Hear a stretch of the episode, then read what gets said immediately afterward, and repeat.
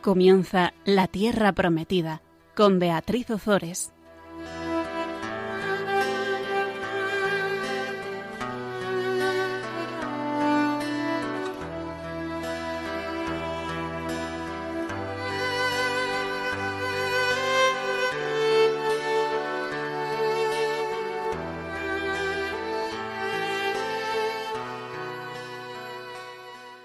Buenas tardes, queridos oyentes de Radio María. Aquí estamos una vez más con todos vosotros escuchando la palabra de Dios. Buenas tardes, Gonzalo. Buenas tardes. Bueno, seguimos con, con nuestro amigo Samuel, ¿eh? que todavía nos, nos queda escuchar bastante de Samuel, gracias a Dios, porque es un fantástico. Si te parece, antes de, de, de empezar, vamos a rezar un Ave María. Perfecto. Dios te salve, María, llena eres de gracia, el Señor es contigo. Bendita tú eres entre todas las mujeres, y bendito es el fruto de tu vientre Jesús. Santa María, Madre de Dios, ruega por nosotros pecadores, ahora y en la hora de nuestra muerte. Amén. Comentábamos en el programa pasado cómo eh, Samuel, por una parte, predicaba al pueblo moviéndole a la conversión y decía lo siguiente, lo voy a leer porque mm, es verdad que Samuel vivió más o menos en el siglo IX antes de Cristo, pero Samuel nos está hablando en este momento a cada uno de nosotros. La palabra de Dios es siempre actual y esas palabras de Samuel están dirigidas a cada uno de nosotros. Y vamos a empezar, si os parece, así el programa. Si queréis convertiros al Señor de todo corazón, quitad de entre vosotros los dioses extranjeros y las astartés Dirigid vuestro corazón hacia el Señor y servidle solo a Él. Así os librará de la mano de los filisteos. Bueno, pues yo os animo a, a todos vosotros a que meditéis estas palabras, porque si de verdad queréis convertiros al Señor de todo corazón, es imprescindible que quitemos de nosotros todos aquellos dioses extranjeros, es decir, todos aquellos dioses que nosotros hemos hecho dioses que están en contra de del Dios eh, verdadero, que nos dificultan el camino para el camino del Evangelio, en definitiva, eh, y que dirijamos nuestro corazón hacia el Señor sirviéndole solo a Él, y solo así nos librará de la mano de los filisteos, es decir, de, de, pues de nuestros enemigos, de aquellas personas que quieren hacernos el mal. Después decíamos también hablábamos de cómo eh, Samuel eh, no solo predicaba al pueblo moviéndole a la conversión, sino eh, que además Samuel intercedía por ellos. Y decía lo siguiente, no dejes de suplicar por nosotros, perdón, el pueblo le decía a Samuel lo siguiente, no dejes de suplicar por nosotros ante el Señor nuestro Dios para que nos salve de la mano de los filisteos. Bueno, pues nosotros, junto al pueblo de Israel, pedimos también a Samuel que no deje de suplicar por todos nosotros ante el Señor nuestro Dios para que nos salve de la mano de nuestros enemigos. Y hablábamos también de Samuel como eh, sacerdote, como ofrecía holocaustos al Señor.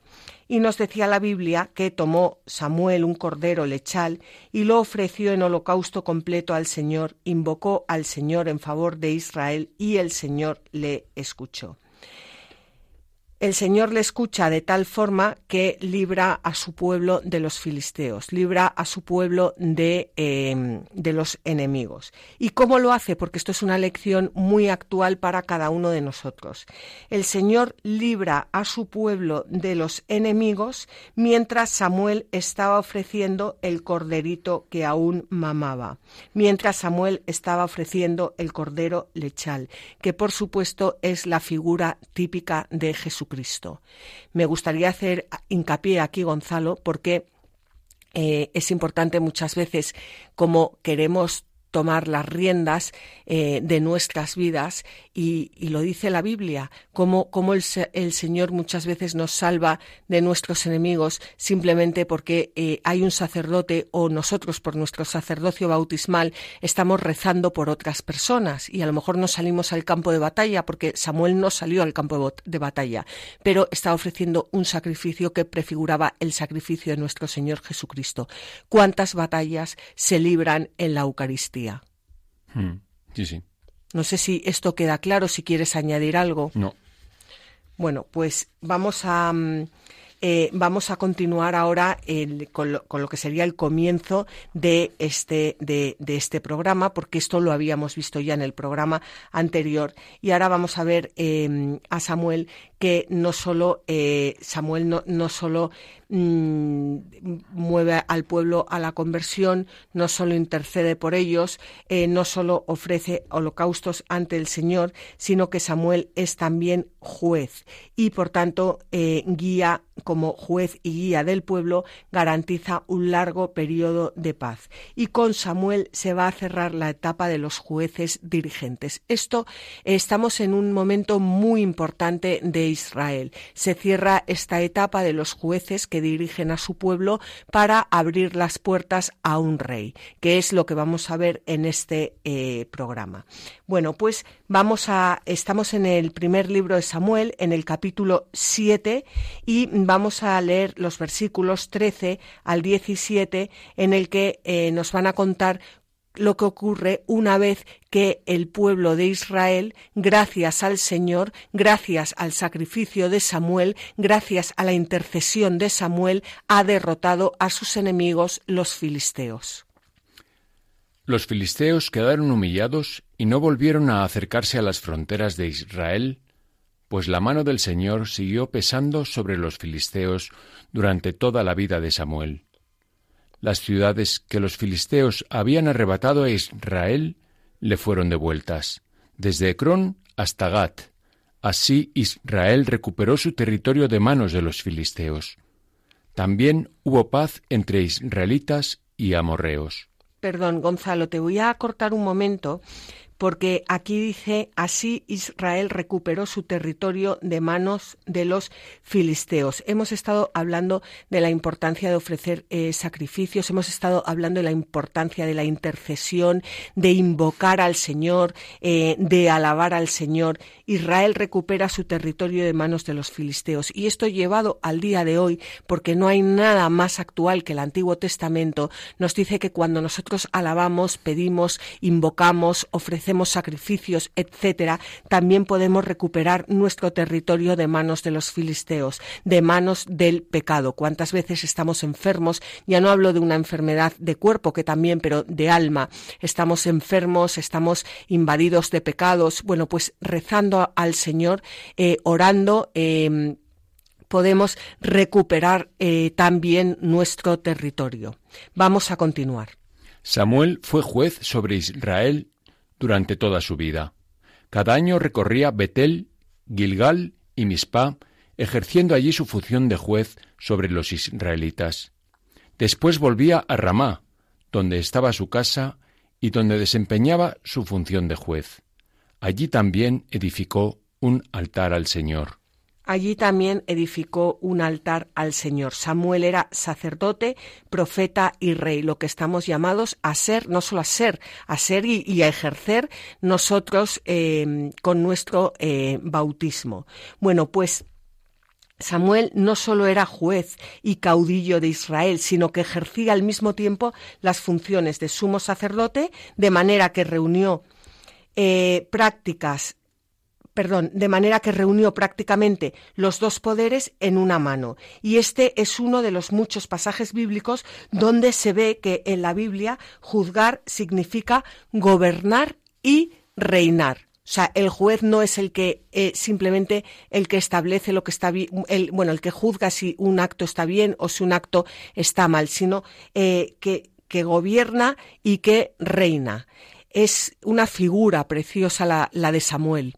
O sea, gobierna y reina, pero según la ley de Dios el juez, ¿no? Por supuesto, por supuesto. O sea, no es a su criterio, ¿no? No es según las leyes del mundo como entendemos los jueces de hoy en día, ¿no? Hay una constitución, hay unas leyes y el juez aplica esas leyes. O sea, más que el juez dices el gobernante.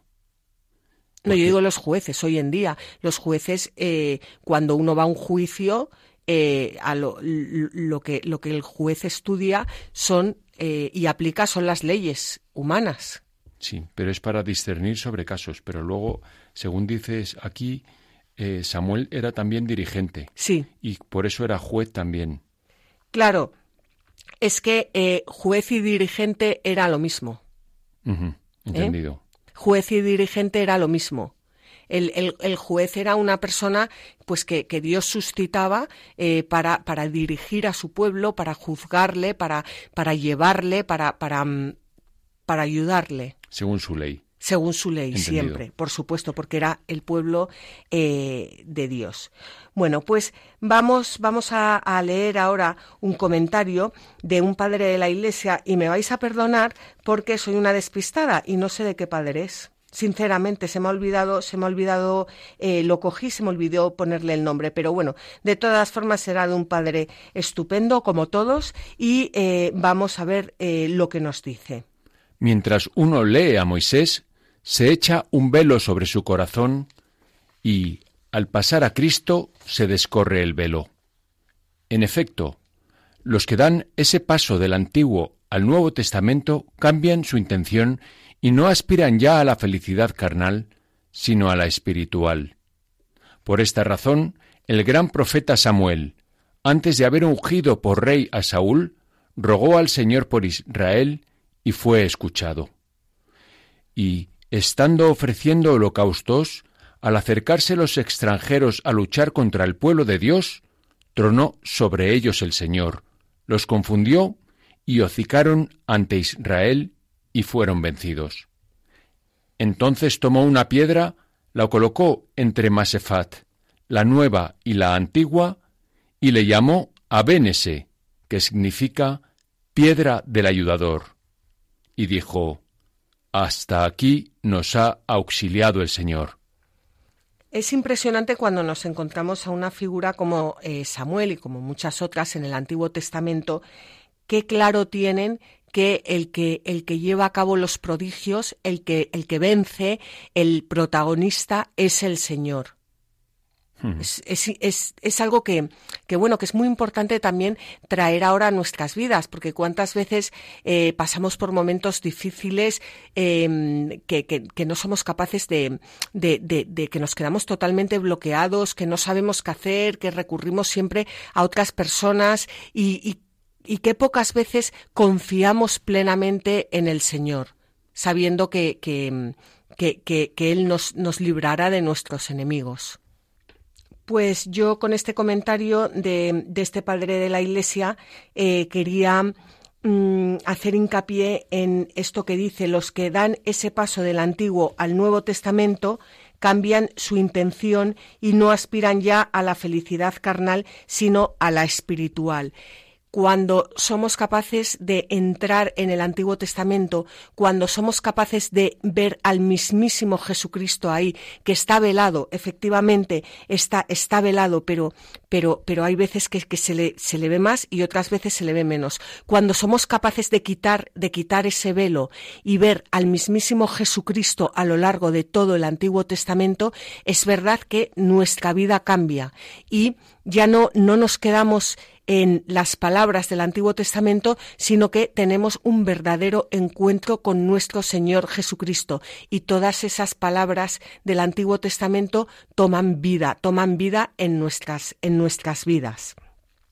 No sé si tú quieres añadir algo, Gonzalo. Bueno, pues vamos a hacer un pequeño descanso musical y continuamos.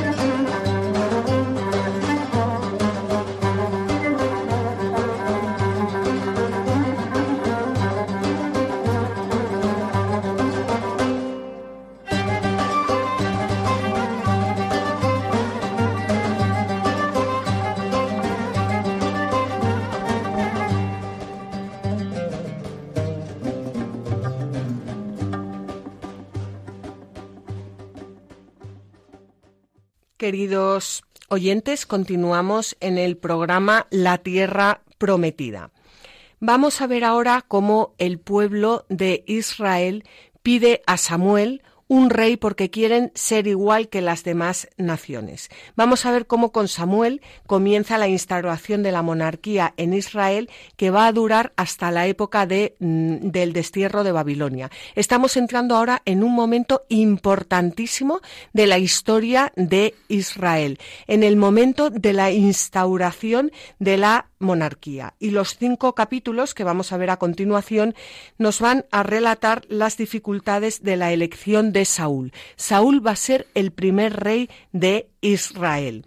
Vamos a ver narraciones favorables a la monarquía y vamos a ver también otros textos que son abiertamente antimonárquicos. ¿Por qué? Bueno, lo más probable es que estos textos antimonárquicos sean de, un autor que escribió mucho más tarde, alrededor del siglo VI antes de Cristo, y que se muestra contrario a la monarquía porque conoce ya los desastres que han acarreado los reyes. Esto es lo más probable. En cualquier caso, no olvidemos nunca que eh, la intención del último redactor del libro es siempre interpretar la historia en sentido teológico y eso es a lo que estamos llamados cada uno de nosotros, a interpretar la historia de la mano de la Iglesia en sentido teológico, mostrando cómo el Señor interviene siempre en los asuntos de los hombres, unas veces permitiendo las perversiones de los dirigentes y otras mm, castigándolas para provocar la conversión. Eh, no olvidéis que el fin último es siempre, a lo largo de todas las páginas de la Biblia, la conversión de nuestro corazón al Señor. El Señor quiere la conversión de todos y es lo que y todos los hombres de Dios, todos los hombres, todos los santos, todos los hombres que, han optado por, por, convertirse de todo corazón al Señor, eh, han pasado el resto de su vida luchando y derramando lágrimas para, eh, para, que, para, que, para que otras personas se convirtieran eh, también. Por lo tanto, la enseñanza principal es que el Señor nunca permanece indiferente. Al Señor le importa mucho nuestra conversión. Al Señor le importa mucho nuestra vida siempre. Y por eso desde aquí os invito, eh, bueno, pues pues a que, a que abráis vuestro corazón al Señor y que eh, pongamos toda, toda nuestra vida en sus manos. Vamos a comenzar ahora, eh, Gonzalo, si te parece, con el capítulo 8 del primer libro de Samuel, que nos va a contar cómo Samuel se vaya haciendo eh, viejo e incapaz eh, de dejar a alguien para que gobierne a su pueblo. digo a alguien, digo a otro juez para que gobierne a su pueblo después de él. Cuando Samuel se fue haciendo viejo, designó a sus hijos como jueces sobre Israel. El nombre del mayor era Joel y el del segundo Abías. Eran jueces en Berseba. Pero sus hijos no se comportaron como él, sino que se inclinaron al propio provecho, aceptando el soborno y pervirtiendo la justicia. Entonces todos los ancianos de Israel se reunieron y se acercaron a Samuel en Ramá, diciéndole, Tú te vas haciendo viejo y tus hijos no se comportan como tú. Nómbranos un rey que nos gobierne como hacen las demás naciones. Bueno, pues Samuel eh, se va se va haciendo se va haciendo viejo Em, designa a sus hijos como jueces sobre Israel, pero el pueblo no quiere a sus hijos porque sus hijos se comportaban mal. Dice San Jerónimo que Samuel, como padre de hijos sin fe, ejemplifica cómo los méritos de un padre no expían las transgresiones de un hijo. Y vemos cómo eh, se repite el caso, ¿os acordáis de los hijos de Eli? Pero esta vez consta que Samuel eh, perdón, no consta que Samuel fuera culpable de ninguna debilidad. Igual que en el caso de Elí, vimos que Elí era incapaz de, de, poner firmes a sus hijos, eh, ahora la Biblia no nos dice esto. Y esto muestra que la salvación no es un fenómeno colectivo, sino que es un fenómeno individual. El pertenecer a la Iglesia, por supuesto, nos hace partícipes de eh, muchísimas gracias, pero nadie eh, puede entrar en el reino si no nace de lo alto, si no acoge esas gracias del Señor. Y esto es lo que el Señor le enseñó a Nicodemo. Por lo tanto, eh, nadie puede alcanzar la vida eterna si no coopera personalmente. Y esto es una enseñanza muy importante porque Jesucristo ya nos ha salvado a todos, todos estamos salvados. Jesucristo, muriendo y resucitando en la cruz, ha salvado a toda la humanidad. Por lo tanto, todos estamos salvados, muy bien, pero hay que acoger esa salvación. Si uno no acoge esa salvación, si no la quiere, pues es que pues, pues, pues, somos libres. Eh, Dios nos ha creado libres. Entonces la salvación la tenemos, la salvación es un don, la salvación es un regalo de Dios, pero también está de nuestra parte el, el acogerla. ¿Eh? Bueno, pues fijaos que hay tres pecados de los hijos de Samuel, eh, por los que el pueblo va a pedir un rey. Se inclinaron al propio provecho aceptando el soborno y pervirtiendo la justicia. No sé, Gonzalo, me gustaría que, que esto lo trajeras hoy un poco a la actualidad. A la actualidad. O sea, no, yo lo que lo único que puedo entender de todo esto es que, que la diferencia entre un juez y un rey viene a ser que el, el juez eh, obra según la voluntad del padre, mientras que el rey, pues, pues no, no, no, no está eso tan claro, ¿no? Y, entonces comprendo en cierta medida a, los viejos de, esta cita, ¿no? Porque ellos un poco lo que dicen, bueno, si, si resulta que los jueces del futuro van a ser como reyes, pues para eso danos un rey como los pueblos vecinos. Sí, bueno, más o menos. Lo, aquí ya veremos que el fallo es que no confiaron en, en, el Señor. Pero yo lo que quería comentar era lo de se inclinaron al propio provecho aceptando el soborno y pervirtiendo la justicia. O sea, son, son tres pecados que están totalmente a la orden del día. O sea, son totalmente característicos de la sociedad en la que estamos viviendo, pero que es muy fácil decir qué es lo que vemos en la política. Eso es muy fácil decirlo, pero lo vemos eh, también en cada uno de nosotros y muchas veces ni siquiera eh, nos damos cuenta. ¿Cuántas veces, en vez de estar mirando a Jesucristo en nuestras acciones, lo que estamos haciendo es mirarnos a nosotros mismos? ¿Cuántas veces aceptamos el soborno? aunque sea por el bien de nuestros hijos o aunque sea, o sea, como algo normal, diríamos, entre comillas, y cuántas veces pervertimos la, justicia. Si hablas de sobornos que no tienen por qué ser grandes sobornos. Pequeñísimos sobornos. Mm pues mm, pues para que coloquen a un hijo tuyo, para que, o sea, cosas que tampoco son tan mm. y que cualquiera podría entender, pero que van desviando nuestro corazón del, del, Señor. Y por eso a mí me gustaba hacer hincapié en esto, porque no, no, es, que los, no es que los hijos de, de Samuel eh, cometieran grandes pecados como habían cometido los hijos de, de Elí, que se acostaban con las mujeres que iban a ofrecer sacrificios y se comían eh, toda la carne de los sacrificios y, y eran, eran grandes pecados. Eh, los, los hijos de Elí no. Sí. Pero sin, sin, embargo nos cuentan cosas que hoy en día en nuestra sociedad están a, pues a la orden del día. Hmm. También em, este Samuel pues era un, personaje, era un juez y, claro, los, sus hijos pues tendrían estarían como como se dice por aquí ensoberbecidos, estarían como como ellos se sentirían superiores respecto al resto de, de las personas que conocían y eso pues es muy peligroso en la vida porque porque te puede llevar por muy mal camino. Sí, bueno, probablemente no rezarían lo mismo que su padre, ¿eh? pero pero bueno que en todo caso que como, como ya la Biblia nos avisa desde sus primeras páginas de, de, que a lo mejor, pues eso, aceptar un pequeñito soborno por el bien de un hijo, por cómo todo eso va apartando nuestro corazón del, del Señor, cosas que a nosotros nos parecen como, bueno, pues que tampoco es para tanto, ¿no? el, bueno, los israelitas, por tanto, exigen un rey, tal y como lo tienen los pueblos vecinos, y no un soberano, tal y como correspondía a la posición especial que Israel tenía entre las naciones según los designios de Dios. Y esto que vamos a, eh, vamos, a, vamos a ver ahora, pues nos pasa también muchas veces a nosotros, que, que no nos basta ser hijos de Dios y queremos ser como eh, los vecinos. vamos a leerlo. Estamos en el capítulo 8 de Samuel, versículos 6 al 9. Disgustó a Samuel que fueran diciéndole, Nómbranos un rey que nos gobierne.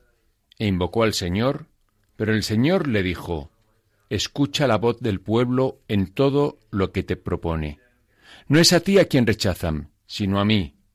No quieren que sea su rey. Han obrado así desde que salieron de Egipto hasta el día de hoy. Me han abandonado y han servido a dioses extranjeros, y así se portan ahora contigo. Sin embargo, escucha su voz, pero adviérteles bien y explícales los derechos del rey que reine sobre ellos. Bueno, pues Aquí hay algo que yo le he dado muchas vueltas y es que dice disgustó a Daniel, a, perdón, a Samuel, que fueran diciéndole nómbranos un rey que nos gobierne e invocó al Señor. Disgustó a Samuel e invocó al Señor. ¿Qué haces tú cuando tienes un disgusto? Pues mm, probablemente no me acuerdo del Señor. pues eso es lo que nos pasa a todos muchas veces. A Samuel le disgusta algo e invoca al Señor. ¿Qué pasaría si cada vez que tuviéramos un disgusto invocáramos al Señor? Sí, sí. Cambiaría muchas veces muchas cosas, ¿verdad? Sí. Disgustó a Samuel e invocó al Señor. ¿Y qué le dice el Señor? Que escucha al pueblo porque eh, a quien están rechazando en realidad es a él. El Señor sabe que lo que están pidiendo mm, no, no les va a beneficiar. Pero, pero bueno, em, él, no, él, quiere que, que, por lo menos que, se, les, que se les advierta. El, el, rechazo a Dios trae siempre cosas que no nos van a beneficiar. O sea, cuando no ponemos a Dios en el centro de nuestras vidas, cuando no hacemos las cosas por Dios, cuando no queremos que sea Dios quien nos gobierne, cuando no admitimos que Dios eh, sea nuestro Padre y queremos eh, pues tener otros padres, eh, al final eso, eso siempre, siempre eh, trae consigo desgracias, unas veces mayores y otras veces menores, unas veces se ven, otras veces no se ven, pero no deja de ser un rechazo a Dios. Vamos a leer un comentario de eh, San Ignacio de Antioquía. Es conveniente que obedezcáis a vuestro obispo y no le contradigáis. En efecto, es terrible contradecirle, pues cuando alguien rechaza al visible, es decir, al obispo, desprecia en él al invisible, es decir, a Dios. El que rechaza no lo hace a un hombre, sino a Dios. Por eso Dios dijo a Samuel, respecto a los que le despreciaban, no te desprecien a ti, sino a mí. Esto también es una gran enseñanza de San Ignacio de Antioquía, porque ¿cuántas veces nos permitimos, por ejemplo, hablar mal del Papa? Sí, sí y no estamos rechazando al Papa. Hmm. Estamos rechazando al hombre que Dios ha puesto en la tierra eh, para, para, para, gobernarnos, para regirnos, eh, como cabeza de la Iglesia. Y no es al, al Papa el que estamos rechazando, es a Dios. O cuántas veces hablamos mal de un sacerdote, por ejemplo. No es al sacerdote al que estamos rechazando, es al mismísimo eh, Dios. Y bueno, pues yo también os invito a todos a pensar cuando tengamos malos pensamientos de un sacerdote, de un hombre de Dios o, de quien sea, ¿no? Eh, que, que, se lo digamos al Señor directamente. O sea, pensamos que, que, que, un cura hace mal todo, pues nos ponemos delante del Señor porque al fin y al cabo el sacerdote es otro, otro Cristo y le decimos, mira, Señor, lo estás haciendo todo fatal. Decírselo a él a la cara. Seguramente no lo haríamos. Bueno, pues ¿no, ¿no, te parece impresionante todas las cosas que nos enseña el, el Antiguo Testamento? Sí, sí, desde luego desde luego, ¿verdad? Bueno, pues las desgracias eh, que la institución monárquica acarreará para Israel están recogidas todas en este capítulo y, por supuesto, las más graves son de orden religioso, que, eh, que son la apostasía, es decir, el rechazo de Dios, y la idolatría, que es eh, servir eh, servir a, a, a, otros dioses y estas eh, a dioses extranjeros. Vamos, estas palabras que el Señor dirige, dirige, a Samuel son una prueba muy clara de lo que ocurre cuando Dios conceda a los hombres lo que pretenden contra los designios de su providencia. Los planes de Dios parecen destruidos, la realeza del Eterno sustituida por una realeza humana que regirá Israel en adelante. El hombre va a dirigir sus miradas hacia el hombre en lugar de elevarlas, cargadas de esperanza, hacia un rey divino. Y de aquí resultaron, por supuesto, numerosas calamidades, aunque el Señor, como siempre, supo sacar bien de tantos males y preparar para su Mesías la familia del rey David. Bueno, pues este rechazo del que Dios aquí se queja fue eh, repetido ante Pilato en Juan 19:15 y seguirá repitiéndose hasta el final como el mismo Jesús lo anuncia en Lucas 19:14. Rechazan a Dios todos aquellos que adoran al ídolo del yo o del dinero. Es fuerte, ¿eh? Sí, sí es fuerte, pero, pero, pero, pero es así. Bueno, es lo que hacemos hoy en día, ¿no? Es lo que hacemos. Y es así. Vamos a, a dar paso eh, a una pausa musical y continuamos.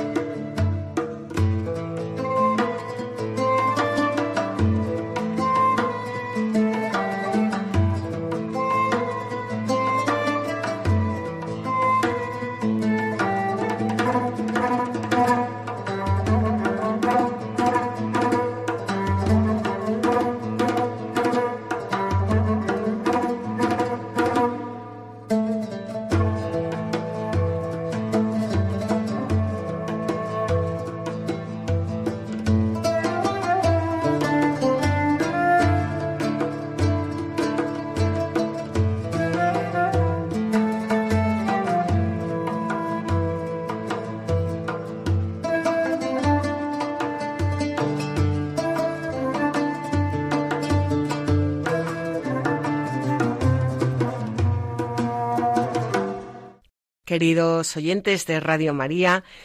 Aquí continuamos con el programa La Tierra Prometida, hablando de Samuel.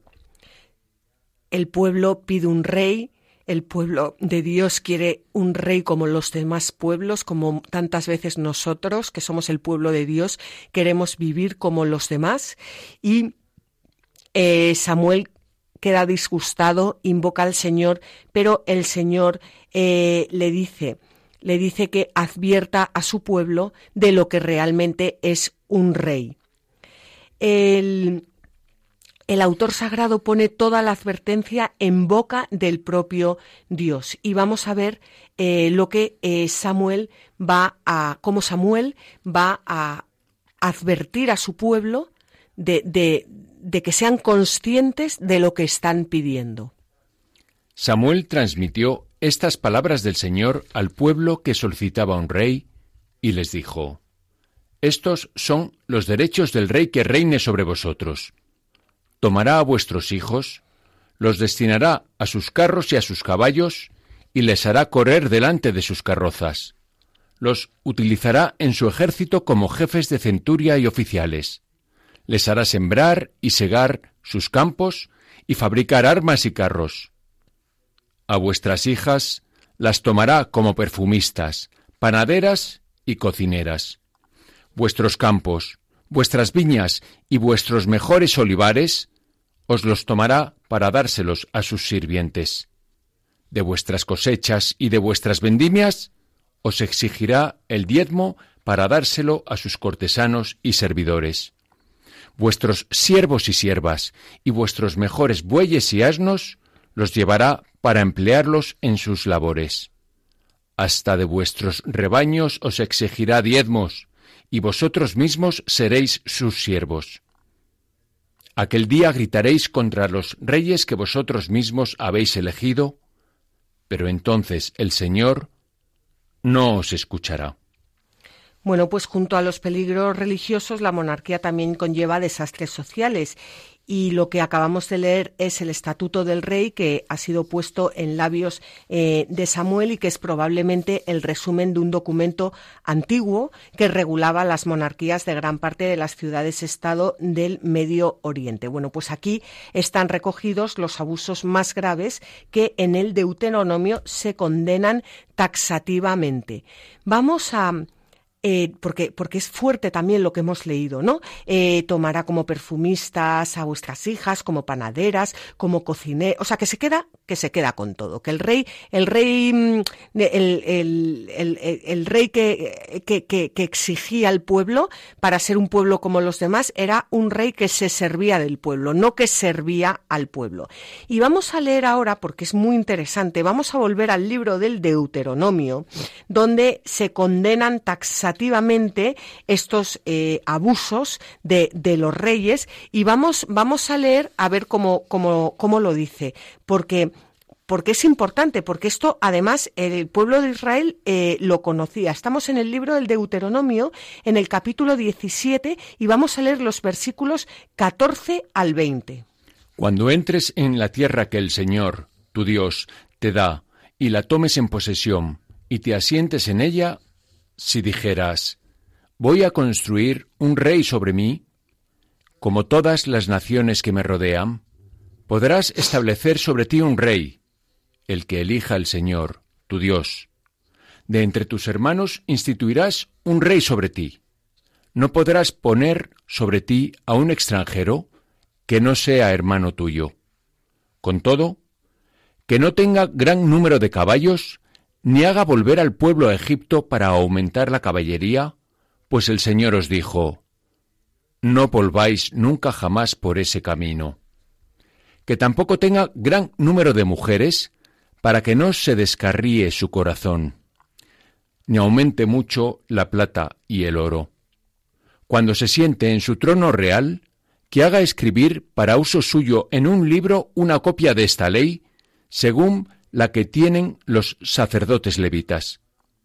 La tendrá consigo y la leerá todos los días de su vida, para que aprenda a temer al Señor, su Dios, guardando y poniendo en práctica todas las palabras de esta ley y estos decretos, y para que no se enorgullezca su corazón por encima de sus hermanos, ni se aparte de los mandamientos ni a derecha ni a izquierda, y se prolonguen en medio de Israel los días de su reinado, tanto del suyo como del de sus hijos. Bueno, pues Fijaros cómo dice que cuando el rey se siente en su, trono real, que haga escribir para uso suyo en un libro una copia de esta ley, de la ley del Deuteronomio, según la que tienen los sacerdotes levitas. La tendrá consigo y la leerá todos los días de su vida para que aprenda a temer al Señor su Dios, guardando y poniendo en práctica todas las palabras de esta ley y de estos decretos para que no se enorgullezca su corazón por encima de sus hermanos, para que no se aparte de los mandamientos y para que se prolonguen en medio de Israel los días de su reinado. Trayéndolo al día de hoy, nos invita el texto a que cuando nosotros, o sea, siempre, pero si además em, por, por un puesto que tenemos o por una posición en la vida, estamos llamados a servir a otras personas, que no nos alejemos jamás de la palabra de Dios, que la leamos día y noche, que leamos día y noche la ley del, Señor para poder servir realmente a los demás y no servirnos de, de ellos. Y esto es lo que, lo que en el libro del Deuteronomio se le pide, se le pide al que vaya a ser rey o al que vaya a gobernar el pueblo y está fenomenalmente expresado, porque si nuestros reyes, si nuestros dirigentes, incluso si nosotros mismos fuéramos a todas partes con la palabra de Dios en la mano y la meditáramos día y noche en nuestro corazón, como hacía la Virgen María, pues otro gallo cantaría. Hmm. Aquí un poco yo lo que veo eh, generalizando, ¿no? Lo que viene a decir es que, o por lo menos lo que a mí me parece que viene a decir es que cualquier puesto de responsabilidad, o cualquier simplemente responsabilidad, no hace falta un gran puesto, cualquier responsabilidad que se tenga en la vida, la función de esa responsabilidad siempre es el servicio. Siempre. No el servirse a sí mismo, sino es para servir a los demás. Exacto. Y ese es el buen concepto de responsabilidad. Ese es el buen concepto exacto de responsabilidad, de tener un puesto de responsabilidad. Bueno, un puesto o simplemente sobre tus hijos o la responsabilidad de hacer una cosa, una cuestión puntual un día. Muy bien, sí. Pues eso. y, bueno, pues cuando meditamos todas estas palabras, eh, yo lo vuelvo a repetir, sé que soy un poco pesada con esto, ¿no? Pero eh, qué actuales. ¿Cómo habla el corazón para los días de hoy? No, no dice nada raro, no dice, no, no, no, es que es, es el, el, el, el aprender a, a ver a través de ese velo todo el Antiguo Testamento y ver a Cristo eh, detrás. Bueno, pues vamos a leer un comentario de San Juan Crisóstomo que nos habla eh, también de este servicio.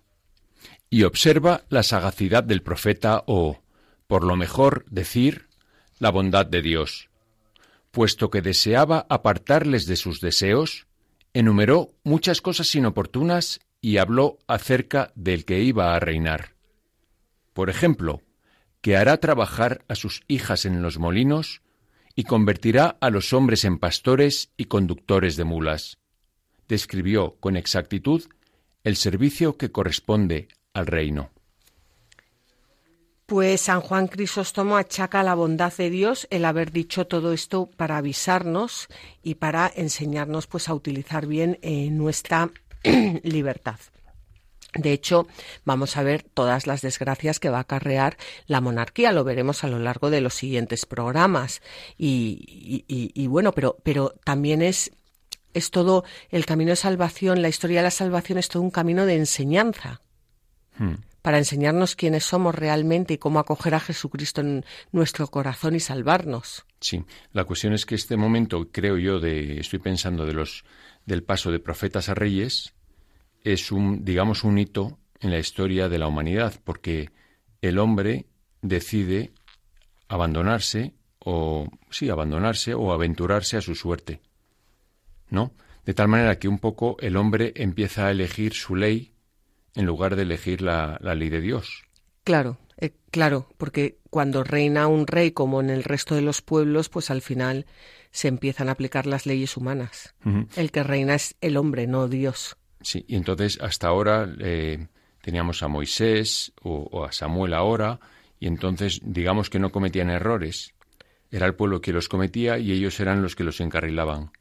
Y el rey tampoco, o sea, el rey cuando es según el corazón de Dios también sabrá gobernar. El problema es que se van a descarriar. Porque no quieren un rey según el corazón de Dios, quieren un rey para que les gobierne como los demás pueblos. Ese es el problema. El problema no está en el rey, el problema está en querer ser como los demás pueblos. ¿Eh? Bueno, pues Vamos, vamos a ver eh, lo que vamos a ver eh, lo que ocurre ahora porque el pueblo no quiere escuchar eh, la voz de, de, Samuel y lo único que quiere se, se ha obcecado con, con, tener un rey como los demás pueblos. Pero antes de continuar, yo quería mm, mm, rápidamente, porque se nos está ya pasando el tiempo, hablar de lo que son las perfumistas, porque dice a vuestras hijas las tomará como perfumistas. Antiguamente em, la labor de el trabajo de perfumista era muy importante porque se mezclaban eh, muchísimos perfumes, eh, bueno, el, pero, pero yo esto lo he estado meditando mucho y, yo digo, mm, ¿somos nosotros perfumistas para Dios? ¿O somos perfumistas para el mundo? O sea, ¿qué, ¿qué olor se desprende de nuestros sacrificios, de nuestras acciones, de nuestras oraciones? ¿Es un aroma agradable a Dios? ¿O es un aroma agradable a los hombres? Bueno, dejo ahí la pregunta porque se nos acaba el tiempo. Vamos a continuar. Em, estamos en, el primer libro de Samuel, capítulo 8, versículos 19 al 20, en los que vamos a ver cómo el pueblo no quiere escuchar a Samuel. Sin embargo, el pueblo no quiso atender la voz de Samuel y dijeron, No.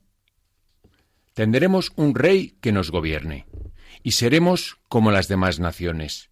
Nos gobernará nuestro rey y saldrá delante de nosotros para luchar con nosotros. Fíjate, Gonzalo, que dice, eh, saldrá a luchar con nosotros. Em, eso es un rey. Eso es bueno, eso es lo que se creen ellos que va a hacer el rey. Hmm. Salir a luchar con ellos. No, no, no va a salir ninguno a luchar con ellos, o casi ninguno. Van, a quedarse en sus palacios y van a salir los otros, claro. Pero ese es el rey, el que lucha con, con nosotros. Ese, ese es el, la persona eh, que tiene un puesto de responsabilidad, sea cual sea. El que, el que sirve a los demás y eh, hace las cosas con los demás, no, no, no que los demás le sirvan eh, a él. Bueno, pues el pueblo, al elegir al rey y poner toda su confianza en él, está excluyendo a Dios. Y este es el mensaje que nos quiere mm, dar la, la, Biblia. El riesgo mayor de la monarquía va a ser el afán de solucionar los problemas militares, políticos o sociales al margen o en contra eh, de Dios. Pero ellos se habían empecinado en querer un rey, y esto para ser como los gentiles, en vez de comprender las infinitas ventajas que gozaban simplemente, bueno, simplemente y nada, y nada menos que por ser el pueblo escogido de Dios. Era Dios quien los gobernaba como un padre a su hijito, nos dice el Deuteronomio 1.31, y les, y les enviaba caudillos santos. Pues esto es lo que el pueblo está eh, rechazando, porque ciertamente era un pueblo de dura cerviz, como dice Éxodo 32, 9. Pero cuanto mayor es la insensatez de los que rehusamos el suave yugo de Cristo, prefiriendo el pesadísimo de los hombres, poniendo en estos nuestra fe, sin ver que sólo Dios es veraz y todo hombre es mentiroso, como dice la carta a los Romanos 3, 4. ¿Eh? Es eh, bueno, Vamos a recordar las palabras eh, dolorosas de Jesús cuando dice en Juan 5:40, vosotros no queréis venir a mí para tener la vida. En eso se resume todo. Vosotros no queréis venir a mí para tener la vida. Y vamos a terminar esta parte eh, con los versículos 21 al 23 del capítulo 8 de Samuel 1. Samuel escuchó todas las peticiones del pueblo y las transmitió ante el Señor. Y dijo el Señor a Samuel, Atiende a sus ruegos y nómbrales un rey. Samuel entonces dijo a los hombres de Israel, que cada uno regrese a su ciudad. Pues en el, en el programa siguiente ya vamos a ver cómo em, eh, cómo, Samuel se encuentra con Saúl, que será el primer rey de Israel, y cómo eh, va, bueno, si nos da tiempo veremos cómo le va a ungir como rey. El pueblo pide un rey, el pueblo va a tener un rey. ¿eh? Pero siempre sabiendo que el rey de reyes y que toda la historia está enfocada a Jesucristo. Pues muchísimas gracias a todos vosotros por haber estado este rato con, nosotros escuchando la palabra de Dios. Os recordamos que el próximo programa será dentro de 15 días, el miércoles 26 de febrero. Eh, podéis encontrar los programas en el podcast de Radio María o en el blog latierraprometida.es o también eh, llamando al, a, a, Radio María para pedirlos al teléfono 91 822 80 10. Y como siempre, os animamos a que cojáis vuestras Biblias y no dejéis de leerlas, meditarlas y rezarlas, porque en los libros sagrados el Padre que está en los cielos sale amorosamente al encuentro de sus hijos para conversar con ellos.